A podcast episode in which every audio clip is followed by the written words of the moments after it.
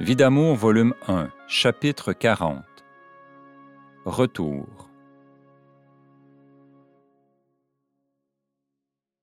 Tout est si calme. Je ne sais ce que me réserve l'avenir. Je m'efforce de ne pas songer au lendemain, car à chaque jour suffit sa peine. Le 17 novembre 1956, M. l'abbé Y téléphone et m'apprend qu'il vient le soir même avec Jeanne d'Arc et Georges. C'est la dernière fois que je vais voir mon mari. C'est ce que je crois. Quelle soirée énervante. Monsieur l'abbé exige un retour. Ton mari va devenir fou si ça continue. La leçon est bonne et suffisante. Elle a assez duré. Puis, mon mari vient, s'agenouille et demande pardon. Il verse des larmes en abondance. Je vais changer de vie, promet-il. Mes parents savent tout et t'apprécient. Je ne parviens pas à accepter. Sept ou huit ans, avaient dit les pères bénédictins. Que faire, mon Dieu, dans un tel dilemme? Où es-tu depuis quelque temps, mon Dieu? Vers la fin de la soirée, devant les exigences sans cesse répétées, comme sous une poussée incontrôlable, je vais vers Georges et je lui dis que je retourne au foyer. Les larmes de joie ne tarissent pas, et il dit son bonheur à tous ceux qui sont dans la maison. Maman semble heureuse d'une telle décision. Le lendemain, après tant d'épreuves, je reviens au foyer. C'est sale, tellement sale, que j'ai peine à croire que des gens y ont vécu. Georges est gentil, on ne peut plus. Comme j'ai toujours aimé les situations nettes et claires, je vais le lendemain chez mes beaux-parents, afin de remercier pour ce qu'ils ont fait pour les enfants. Croyant que la vérité leur avait été enfin apprise, je souligne que j'oublie le passé pour recommencer une vie nouvelle avec mon mari, lequel semble bien disposé à améliorer sa conduite. Il n'en faut pas plus pour attiser le feu. La mère se fâche, me disant que je suis la seule responsable de tout ce qui est arrivé, que mon mari a été accusé de choses fausses et que je n'ai pas de cœur. Pauvre Georges, dit-elle. Et voici maintenant le papa qui lance des accusations contre moi. Ainsi, mon mari est venu me chercher sur un tissu de mensonges. Ses parents ne savent rien de sa vie, au contraire. Je ne prolonge pas davantage ma visite et je les quitte après les avoir salués. Mon mari est inquiet, se doutant bien que je suis allée chez ses parents, bien qu'il m'ait défendu de leur rendre visite. Je n'aime pas cette interdiction, je veux tout mettre au point. Après mon départ, ma belle-mère téléphone à M. l'abbé Y pour lui dire que je suis allée l'insulter. Encore un mensonge. Le calvaire n'est donc pas fini. Songeuse, je reviens à la maison. Me voyant entrer, Georges éclate en sanglots. Vas-tu t'en aller, ma femme? Tu es allée chez mes parents, je le sais. C'est pour cela que tu es pensive. Que s'est-il passé? Oui, je suis allée chez toi, pour la dernière fois. J'entreprends donc de faire le ménage. Tout est chambardé. Broderie, dentelle, fine lingerie, toujours soigneusement placée. Tout est sans dessus-dessous. Ce sont les vestiges du passage de ma belle-mère dans la maison. Sous prétexte de chercher des vêtements pour les enfants, elle a fureté dans mon coffre et bouleversé toutes mes choses. Tout en travaillant, je songe. Les pères avaient bien raison. Je suis revenu ici trop vite. Que se passera-t-il maintenant? Je fais confiance à la Providence quand soudain, je me souviens de cette première phrase entendue intérieurement pendant le service funèbre de mon père, alors que parmi les membres du clergé, j'apercevais l'abbé Y. Méfie-toi de ce prêtre. Le sort en est jeté. Je vais bien vite chercher les enfants au pensionnat. C'est à ce moment que j'apprends d'eux les calomnies de ma belle-mère contre moi à mes enfants. Votre mère appartient à une famille de bandits. Elle est malade de la tête. Elle n'a pas le cœur d'aider votre père. Elle préfère traîner sur un lit d'hôpital. Elle est sale. Elle jette l'argent par les fenêtres.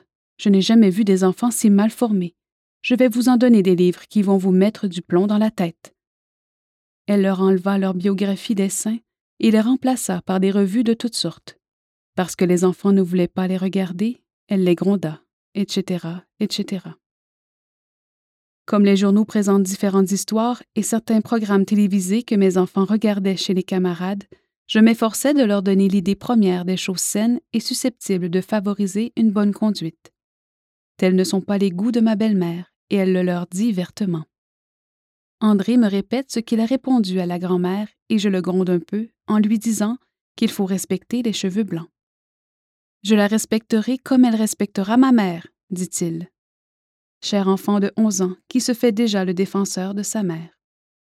Pour garder mon espérance et mon courage, je m'agrippe à certaines choses qui, à mon avis, devraient arriver. Je les désire. Alors, Dieu me dit. Attention, mon enfant, tu ne reçois aucune inspiration depuis quelque temps. Plus tard, je te reviendrai. Mais pour le moment, tu dois vivre au jour le jour, sans te soucier de ce que peut t'apporter demain. Je suis là, ne crains rien de ce qui pourrait t'arriver. Attention aux choses que tu désires toi-même. C'est vrai, mon Dieu, je m'accroche à ces choses, afin de ne pas sombrer dans le désespoir. Quand je songe que tu m'as replacé dans la même prison avec des bourreaux plus révoltés encore, c'est affreux, tu sais. Sa famille est terrible. Sois ma victime, jusqu'au bout, et ne t'inquiète pas. Calme-toi, car le moment n'est pas venu de faire éclater ma justice encore. Je te soutiendrai. En même temps, je prépare l'âme de tes petits. Tu connaîtras tant de douceur, mon enfant. Si tu dis d'autres choses, tu seras grondé. Et je suis grondée souvent. J'en demande bien pardon à mon amour. Malgré tout, je suis heureuse, car j'ai besoin d'être humiliée. Alors je le remercie. Tu fais bien les choses, mon amour. Je dois devenir très humble. Je dois devenir néant pour que, toujours davantage, tu grandisses en moi. Merci pour ces leçons que tu me sers si bien. Toutefois, lorsque je parle selon mes vues humaines, j'emploie toujours ces expressions. Je sens, je crois. Jamais je ne m'exprime avec conviction comme lorsque Dieu me donne un ordre. Et la vie continue. Les lettres d'avocat se multiplient et mon mari ne travaille pas. Depuis un an, les réparations faites à la maison ne sont pas payées, tout comme je l'avais bien souligné délicatement à ce moment-là. Un créancier prend jugement contre Georges.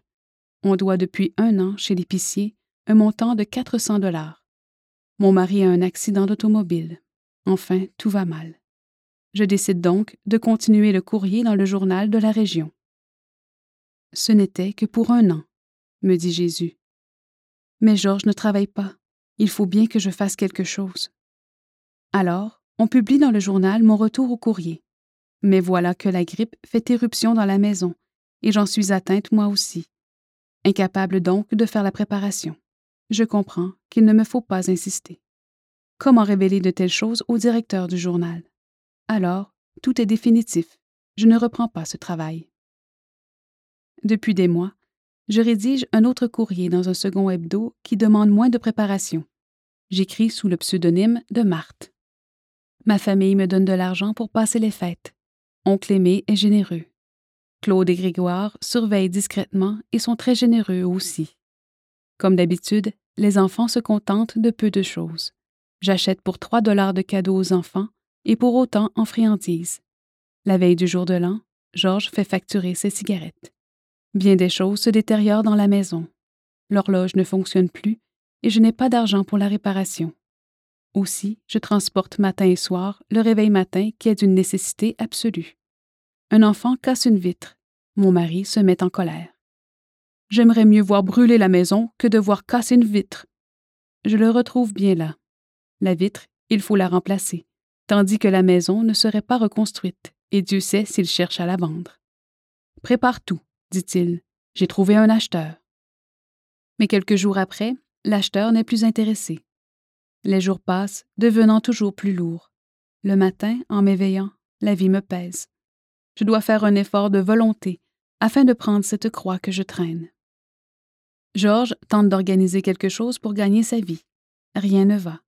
Les créanciers nous rendent visite souvent et demandent un acompte. Je regrette, je n'ai pas d'argent. J'ai tellement honte. Et si on veut absolument rencontrer mon mari, je n'ai qu'à téléphoner à l'édifice des Chevaliers de Colomb, en plein jour, où il est à jouer aux cartes, ou bien il est allé bavarder chez ses parents. Voilà son genre d'occupation.